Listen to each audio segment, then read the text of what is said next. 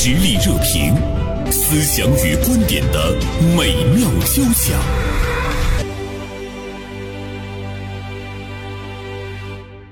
在前天的时候呢，我们看到了这样的一条新闻，说成都有一个女生休年假，报复性的熬夜，连玩数天手机之后呢，被确定为急性闭角型青光眼，险些导致失明。这样的一件事儿熬上了热搜哈，那么是因为呢报复性的熬夜，但是我们回头再想一想，又有多少人可能也是因为报复性的熬夜，比如说造成猝死，比如说给身体带来了严重的伤害啊等等。所以，我们今天呢再次来关注一下呢年轻人的这个报复性的熬夜。呃，今天大连晚报名笔视线的执笔人王春燕写了一篇评论性的文章，不要真的生过一场病才懂。同时呢，我们也请来了我们名笔视线的另一位名笔宋晶做客我们的直播间。春燕说：“不要真的生过一场病才懂。”这似乎是在我们的成长过程中，我们的爸爸妈妈给我们说的一句话。现在轮到我们跟年轻人说：“我就是生过一场病才懂的。”是因为熬夜吗？不仅仅是熬夜吧，嗯，就是包括各种不爱惜自己身体的那些行为啊。其实，在后期真的就像老人说的哈，该还的债都还了。对，上天饶过谁？看到那个新闻的时候，那天我就觉得心里边特别的，哎呀，难以名状的那种感觉，又觉得很心疼他，又觉得。很无奈，宋晶，你觉得就是这个女生她在休年假的时候，她竟然会有那种报复性的熬夜？你觉得她在报复什么？呃，我觉得可能是现在的孩子压力比较大哈，年轻人哈压力比较大，那么工作的时候可能绷得比较紧，然后这样呢，在休年假的时候，他就在想，我终于可以。啊，什么负担也没有的玩了，嗯啊，呃，我觉得我们年轻的时候也有过这种情况，比如说，呃，这一周特别的累，然后在周末的时候，大家可能去唱卡拉 OK 会唱通宵，其实那也是一种报复性的压力的一种释放。那说到报复的话呢，我们都知道报复性的消费，那我们现在又看到报复性的熬夜。我们日常生活中最熟悉的“报复”这个词，就是说我那个。有点报仇的感觉，他曾经那样对待我，我找着机会，我得报复一下。就这个里面，其实它背后它是一团呃积怨，一团就是发泄不出去的那种情绪。那今天我们关注年轻人这种报复性的熬夜，似乎是一个日常，就说明我们今天的年轻人他的那种不释放是一种普遍啊。其实，从古至今，所有的年轻人可能都经历过这样的一个，呃，所谓的这种报复生活的一种过程。在十九世纪的时候，那个时候他们用的是那种叫叫狂欢。那时候的哲学家都一直在探讨这个问题嘛。狂欢之后，夜夜笙歌。狂欢之后是更深的虚无。嗯，其实他狂欢是为了摆脱虚无，其实到最后是更深的虚无，跟人的心理，嗯呃，是有一些关系。其实。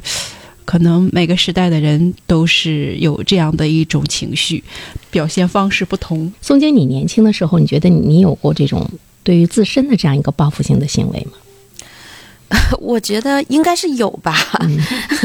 我在年轻的时候看过这样一句话哈，说年轻人有的是健康，所以他们只能挥霍健康。当时我看这句话呢，不以为然。刚毕业进到企业里的时候，老同志说说：“哎呀，年轻真是资本呐！”当时你也不觉得这句话有什么意义哈？年轻怎么就是资本了？然后刚才袁生说，报复本来是用在那种情绪的那种发泄哈，就是积怨已深，然后才会有了报复的这种情绪。那么我就想，嗯，现在年轻人熬夜非常普遍，而且熬夜是这个春燕也说了一一个虚无啊。它是一种虚无感，嗯，就是说我今天我不舍得睡觉啊，就是我觉得今天没有什么成就。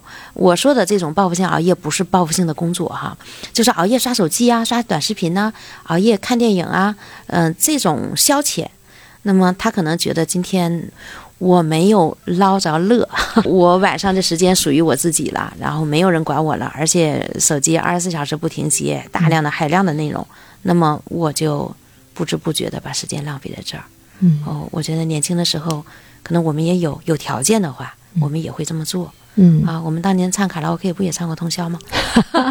宋金刚才说：“哎，我今天没有捞着乐，我也挺有感同身受的。不单单是年轻的时候，比如说我如果这一天我特别累，回到家之后吃完饭，我内心里就有一个声音，就说：哎，放松一下。这个时候我就是想看看剧，看看就是给自己一个小甜点。你是想呃爱自己一下，宠哎自己一下。对对对，但是如果你过了那个度的话，变成了通宵的去看电视，嗯，通宵的去娱乐，通宵的去那种放松的时候，其实完了你就感觉特别的那个那个虚无。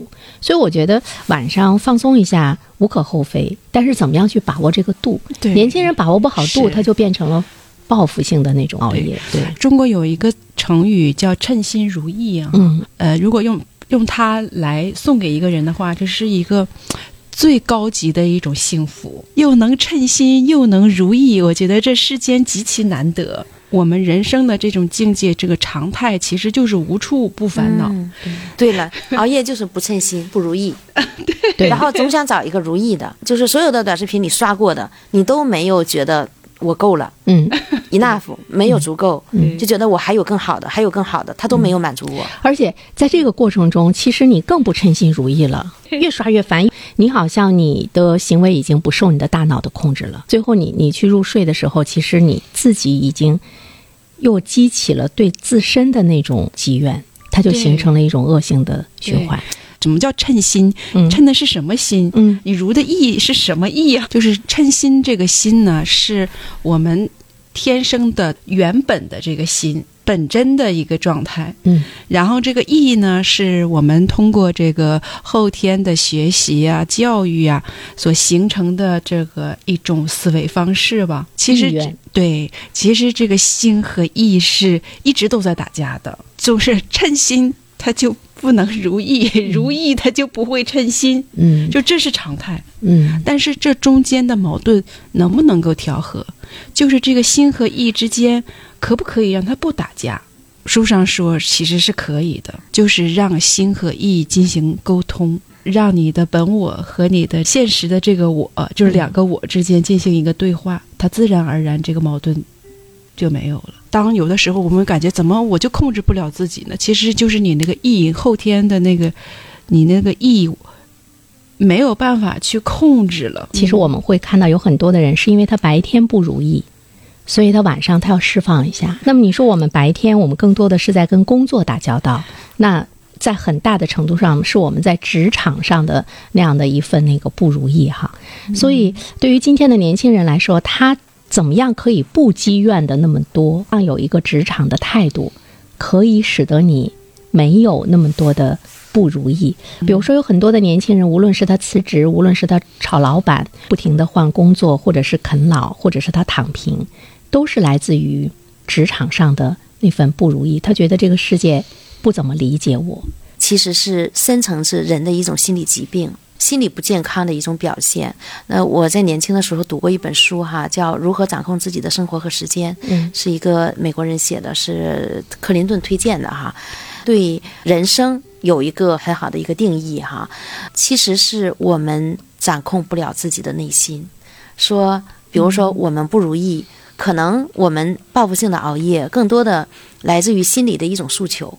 这个心里边对自己的这一天不满意，然后希望通过晚上这种自由的时间，就是消耗自己的时间、精力、体力、健康，希望换取点什么。对谁不满意、不满足呢？表面上看起来我们是对外界，但是事实上，我觉得深层次是对自己不满意。对，我个人的体会是，如果今今天我没有采访、没有写稿、没有读书，我就觉得我这一天白过了。然后晚上我就希望读点什么，或者是我获取一些什么信息，我会不停的刷短视频，这是我个人的体验哈。我会不停的刷，不停的刷。那你白天在干什么呢？既不采访，又不读书，又不学习，那在干什么呢？对呀，这一天没安排好啊。我刚才在到节目之前，我一直在联系采访，但是这一周都不行，嗯联系不到。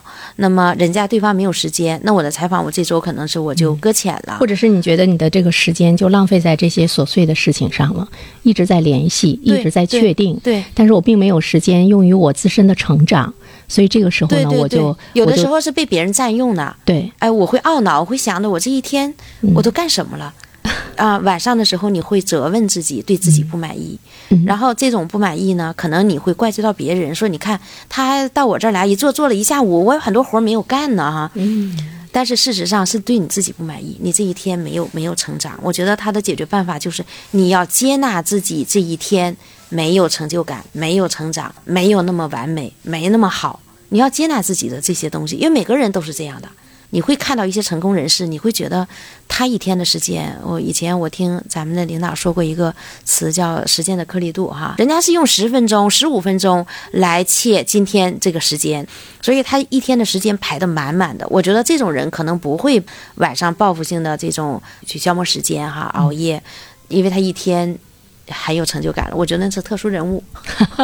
我们那个活得有点像机器人儿，但是我我倒是呃比较承认，其中有一些人，他的确是觉得我白天会被纷繁复杂的一些琐碎的日常嗯所影响、所耽误，我没有时间看书。我记得是有一次诵经吧，在看一本书，在朋友圈中发完了，我后面给他留有一句留言，我说好羡慕你，还有还有时间大段的时间去看书。我那段时间就是这种感觉，就是白天你会。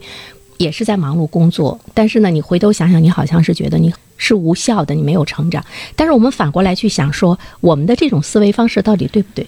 就是你做这种琐碎的事情，呃，哪怕是有刚进职场的一些年轻人，他会被长辈们颐指气使的要求打扫卫生啊，干一些这个杂活啊，呃，更多的是去联系啊，什么什么的，永远是在幕后走不到台前。那他们可能也会认为这个是无效的。我们怎么样来看？这种无效，它究竟是无效的还是有效的？我就记得那个字节跳动的张一鸣，他有一个工作观，他说：“呃，工作不分你我，做事不设边界。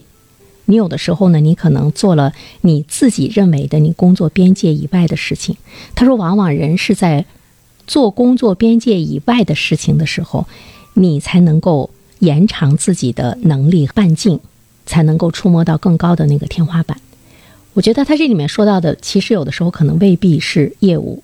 我给你们举一个特别在室外嘛，我给你们举一个特别简单的例子哈，就是我那个时候也是做一档评论节目，跟北京啊、上海的一些专家学者联系，联系就是第二天我跟他们做电话连线，评论一些事儿。我回头想一想，我有一种成长，就是我联系一些人，其实他们就是呃，在学术界来讲是大家。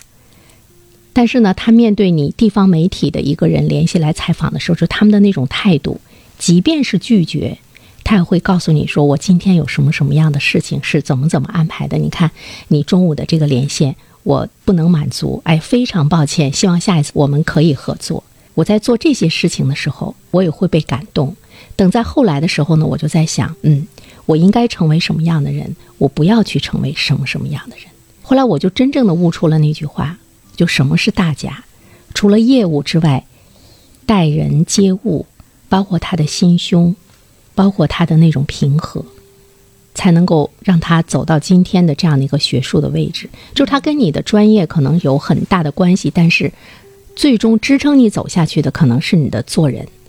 修为，修为。对我这时候回头想一想哈，你看有的时候就是这些事情，如果你也在思考呢，是不是也有收获？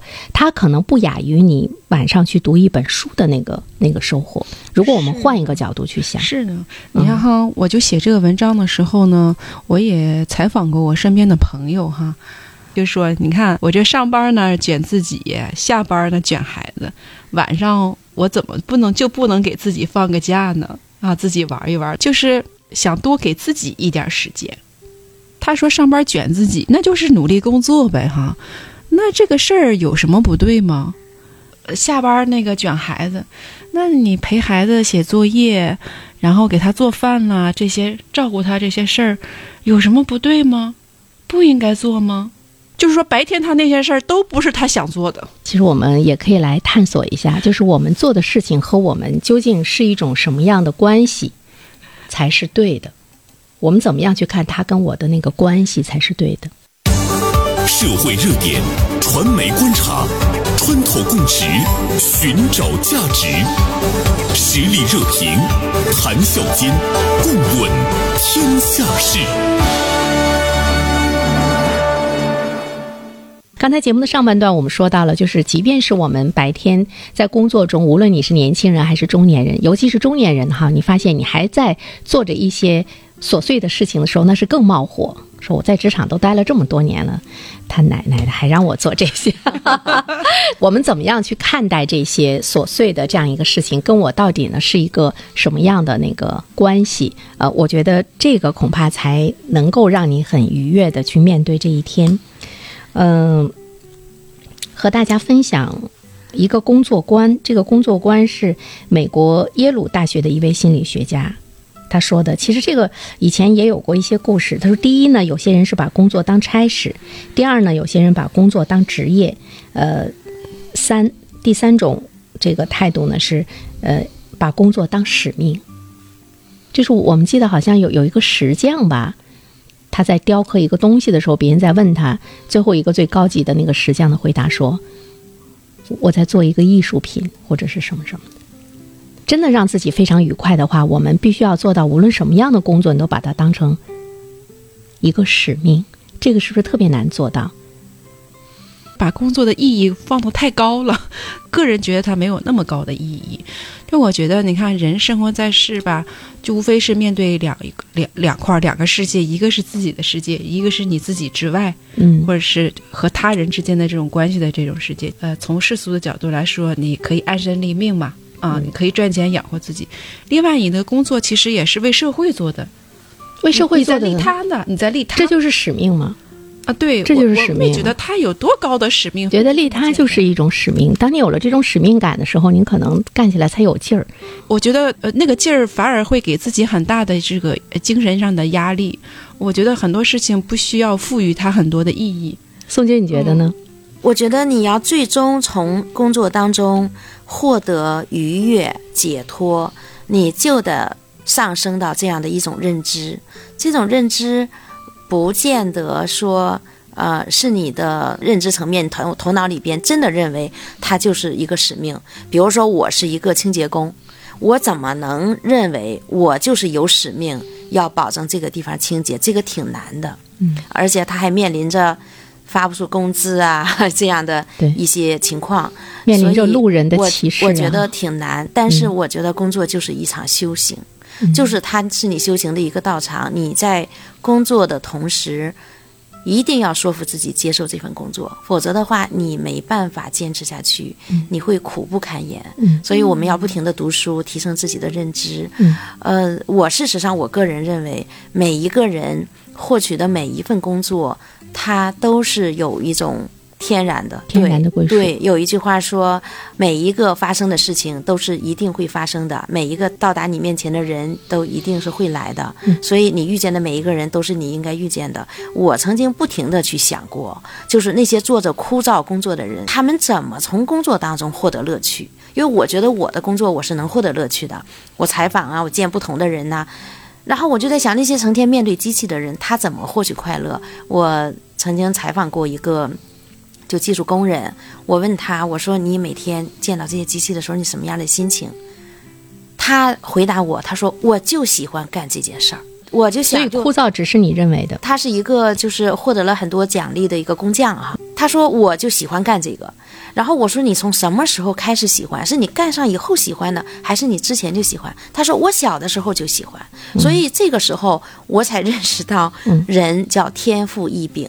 每一个人，上天都给了你一个你喜欢的、你擅长的，你要去找到你擅长的那件事情，从这件事情当当中，你获得生命的愉悦。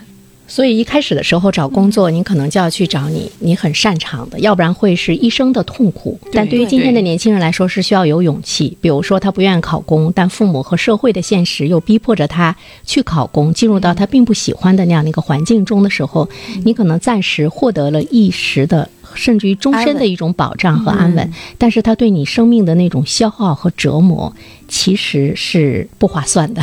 另外一方面，你即便是找到了你喜欢的，呃，你不受周边的那种环境的影响和消耗，也不一定。你比如说，我们会看到人在工作中，他有两种状态，一种是消耗型的。一种是成长型的。嗯就一个人，他从初入职场，你会看到他不断的在成长，不断的在成长。那有的人呢，他刚开始进来的时候，他的起点要比别人高的很多，但最后呢，你会看到他似乎是被这个工作、被这个单位最后消耗的不成样子。哎呀，就是唏嘘不已的时候，其实我们要反过来要去想，是不是自己在消耗自己。我今天看到一句话，我觉得说的还是蛮有道理的。他说，一个人的工作的格局就是你人生的格局。春儿，你觉得呢？从更宏观的角度来说，好像确实是一样的。自己的这个世界观，可能确实是影响你，包括自己，也包括工作。我经常在想一件事儿哈，你比如说，有些人就觉得，哎，我想去干点什么，我想去干点什么。嗯、我也曾经有过这些想法，但有一天我突然之间问我自己一个问题的时候，我无法去回答。你们知道什么问题吗？嗯，我在想，我每天都在做的事情，我都做不好。那么，让我在我每天做的事情的之外，我再去做一件事情，我能做好吗？天哪，哎，你太诚实了，这是这是太诚实了。对，这这个是有问题的。嗯，哦，谁有问题？你有问题，我有什么问题？你你对自己太苛求了。这样的你为什么非要不论做什么事情，非要用以做好为标准呢？我觉得我还可以的时候，这个是我的标准，不是世俗的那样的一种一种标准。就是当你做完一期节目，你去回头听的时候，你会觉得有有那么多的不如意的背后，是因为你的知识的积累，包括你的那种那个功课没有做到位，包括很多很多方面。这个拷问哈，对我来说，我觉得是一场灵魂的拷问，会让你呃瞬间清醒，瞬间会让你瞬间知道你该努力去做什么。对对对，所以你可能会更安于目前手头上的事情，要把这件事情做好。嗯人的一生，终其一生能够做好一件事情，这个人已经相当了不起了。而且松姐，你知道吗？当你决定安于做一件什么事情的时候，而且你在做这件事情很光明正大，不需要躲躲藏藏的时候，你突然之间你就安静了。就是我心光明，昨天我正好看那个阿德勒的书，嗯嗯，我又重新就把那个呃《幸福的能力》那本书拿出来翻嘛哈。他其实说到一个词，蛮刷新我的传统概念的。他说的是自立，嗯，他说自立呢其实是脱离自我中心，脱离以自我为中心。我们一般的自立就是说我经济上的那种自立，就业方面的。他说，但是其实真正的那种自立呢，说的是人格的自立。嗯，就是你的人生观、你的世界观、你的那个人格观，嗯，呃，更多的对，呃是自立的。那么这个时候，呃，你才可能真正的从你做的任何的一件事情中，你获得那种快乐，跟任何人相处的过程中，你能够真正的付出或者是获得那个爱。就是你怎么样从你是世界的中心变成我们是世界的中心，变成一个团队，它当然扩大的更大，变成一个那种世界共同体。那它那它那个就是我们就说的那个使命感了。而且我觉得真正一个自立的人，他未必说经济上有多么的那种对对对富足，是精但神上的自立。但是你会看到他人的那种平和，他人是包容具足的，本足自具足的，没有外求，嗯没有向外抓取的这种欲望，嗯，所以看起来人是富足的。真的遇到那样的一个人的时候，嗯你是不是有十足的羡慕？其实你羡慕的是什么呢？羡慕的是他的状态，对，嗯而不是他所携带的一些外界的一种、嗯一些因素。对，当我们也能成为那样一个人的时候，我们自身是不是就没有没有什么可以消耗掉你？都说三十而立啊，其实真正的那种自立，可能是需要一生的时间。感谢宋晶，感谢春燕儿，谢谢老师。三周之后大概是明年才能再相聚了。啊